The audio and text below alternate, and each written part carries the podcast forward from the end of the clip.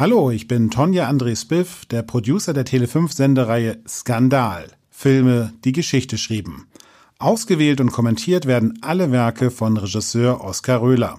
In diesem Podcast spricht er in jeder Folge mit Autor und Filmjournalist Joachim Bessing jeweils über einen Skandalfilm, über seine Bedeutung, seine Entstehung, die Darsteller und natürlich darüber, was an diesem Film denn skandalös ist.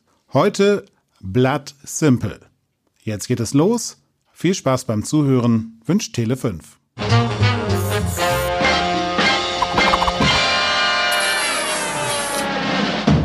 Mir ist jetzt beim Wiederansehen aufgefallen, wie unglaublich dieser Film auch ganz andere Genres beeinflusst hat. Nicht nur Film, sondern wie man fotografiert hat zu der Zeit und so. Diese unglaublich starken Schatten, diese merkwürdige äh, Licht-Schatten-Dramaturgie, die dieser Film hat.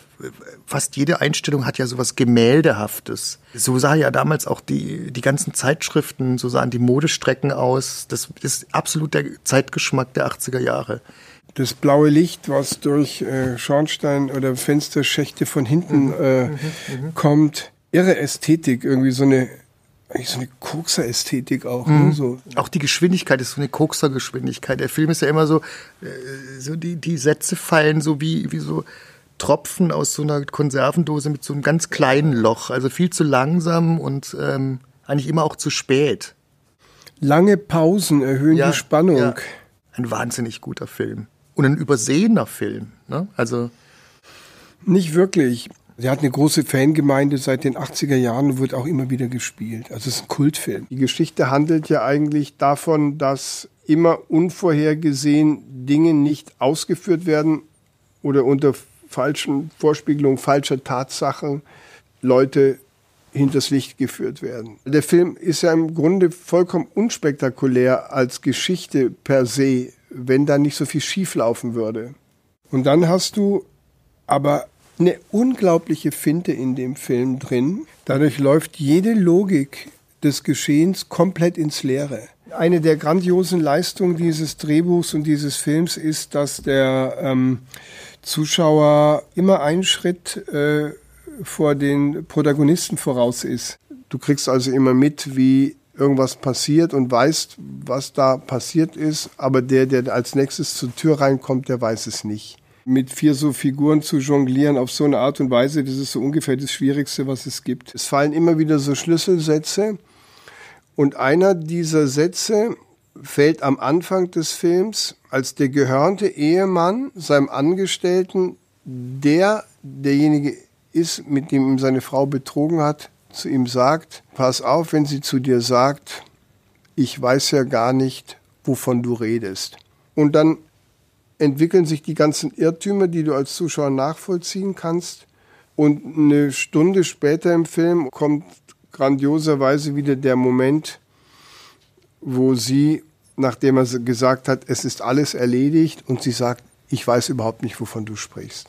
Was mich am meisten beeindruckt hat an dem Film war, wie bösartig alle sind. Da hast du ja wirklich niemanden, der den anderen irgendwie mag. Ich finde auch das Cast wahnsinnig gut, auch das, gerade das Cast von dem Kneipenwirt, weil ich also im Grunde selten jemanden gesehen habe, der sich getraut hat, eine Figur so unangenehm zu spielen. Hm. Aus heutiger Sicht ist der Film gar nicht skandalös. Ich kann mir auch nicht mal vorstellen, dass er in der damaligen Zeit skandalös war. Weil ich glaube, Gewalt war doch eigentlich soweit es nicht irgendwie Gewalt gegen Kinder oder Frauen oder, oder Behinderte war, eigentlich immer akzeptiert.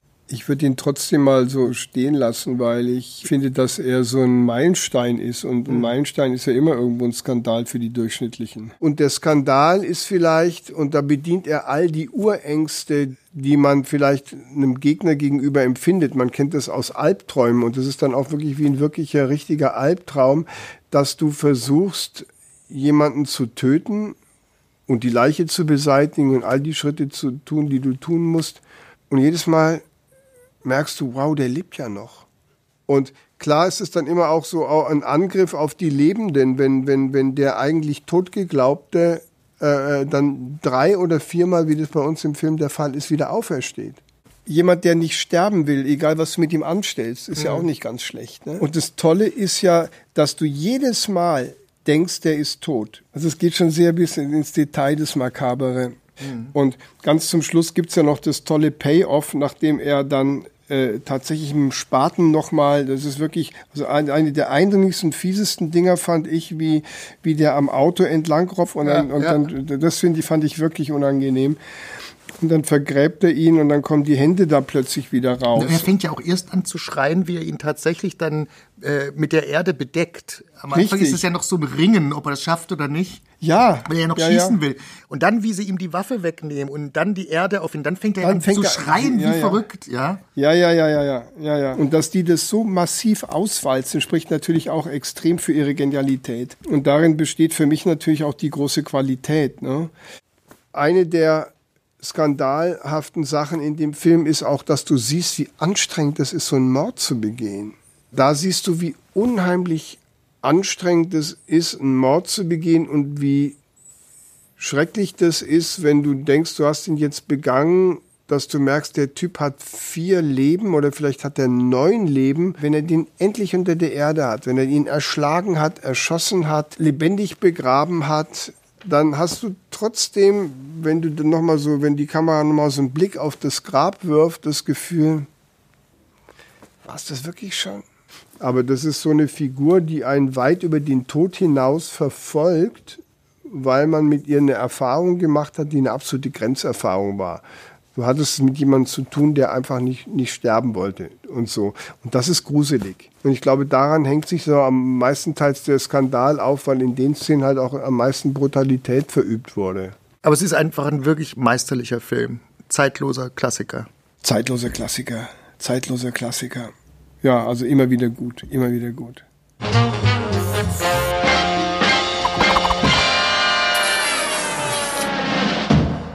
Das war der Tele5 Podcast mit Oskar Röhler. Skandal. Filme, die Geschichte schrieben.